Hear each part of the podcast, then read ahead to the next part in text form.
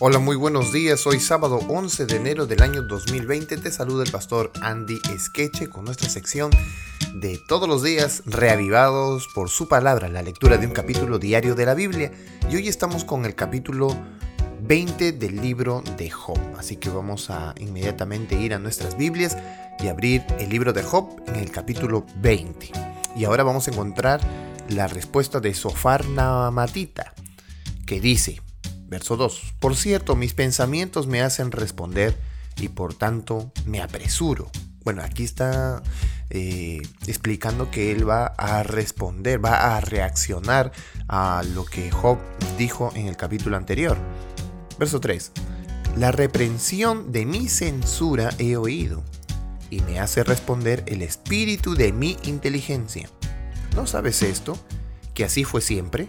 Desde el tiempo que fue puesto el hombre sobre la tierra, que la alegría de los malos es breve. Ahora va a empezar Sofar a hablar acerca del destino de los malos, de los impíos, relacionándolo obviamente con Job. Y el gozo del impío por un momento, la brevedad del tiempo, ¿verdad? Lo pequeño que es para el impío siempre dura poco.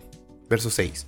Aunque subiere su altivez hasta el cielo y su cabeza tocare en las nubes, como su estiércol, perecerá para siempre. Los que le hubieren visto dirán, ¿qué hay de él? Como sueño volará y no será hallado, y se disipará como visión nocturna. El ojo que le veía nunca más le verá, ni su lugar le conocerá más. Sus hijos solicitarán el favor de los pobres, y sus manos devolverán lo que él robó.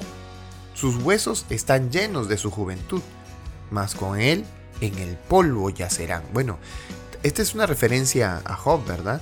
Eh, están eh, injuriando un poco lo que le pasó a él. Él está tratando de explicar, mira, todo esto te pasó, esto es lo que le pasa a los impíos, así que tú eres un impío.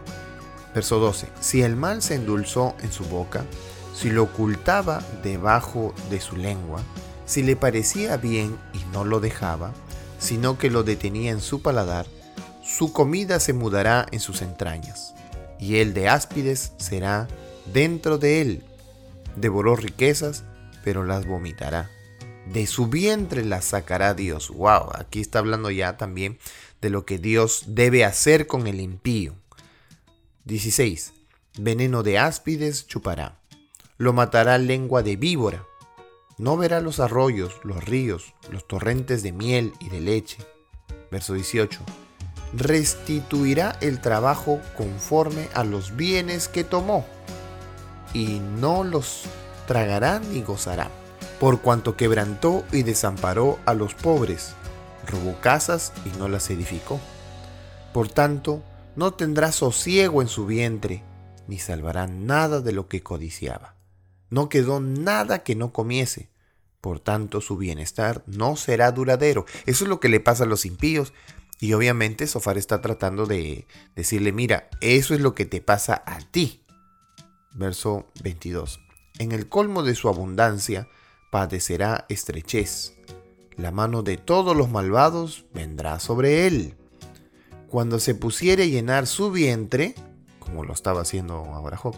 Dios enviará sobre él el ardor de su ira. Esta es la explicación de por qué cada día siempre sigue sufriendo Job sin ninguna respuesta de parte de Dios. Entonces él está explicando, ah, es porque Dios te odia, es porque Dios ah, eh, odia al impío. Y la hará llover sobre él y sobre su comida. Huirá de las armas de hierro, y el arco de bronce le atravesará. La saeta le traspasará y saldrá de su cuerpo y la punta relumbrante saldrá por su hiel. Sobre él vendrán temores. Todas las tinieblas están reservadas para sus tesoros. Fuego no atizado los consumirá. Devorará lo que quede en su tienda. Los cielos descubrirán su iniquidad y la tierra se levantará contra él. Wow. Todos van a dar testimonio de que tú eres un pecador, un impío. Bueno, esto es triste, ¿verdad? Porque Él lo está castigando con que Dios te castiga, así le pasa a los impíos, y ahora toda tu comida se malogra porque Dios no deja que el impío prospere. Eh, y por último, los cielos, la tierra, todos dan evidencia de que tú eres un impío. Verso 28. Los renuevos de su casa serán transportados, serán esparcidos en el día de su furor. Esta es la porción que Dios prepara al hombre impío y la heredad que Dios le señala por su palabra. Todo lo malo le pasa al impío. Es la conclusión de Sofar Namatita, ¿verdad? Bueno, qué triste que Sofar piense así.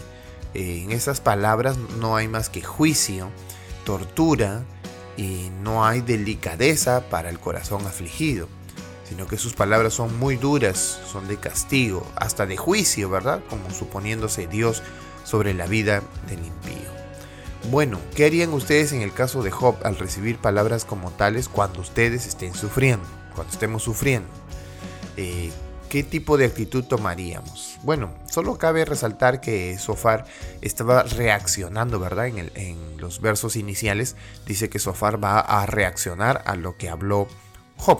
Así que cuando uno reacciona sin tiempo, sin medida, sin mesura, sin pensar, sin reflexionar, lamentablemente va a tender a herir y sobre todo a maltratar. Que Dios nos pueda ayudar en esta mañana y que al eh, orar en este día, podamos pedir de Dios sabiduría divina, dirección para poder hacer las cosas como Él desea en nuestro corazón. Que Dios nos bendiga en este día y podamos ser reavivados por su palabra.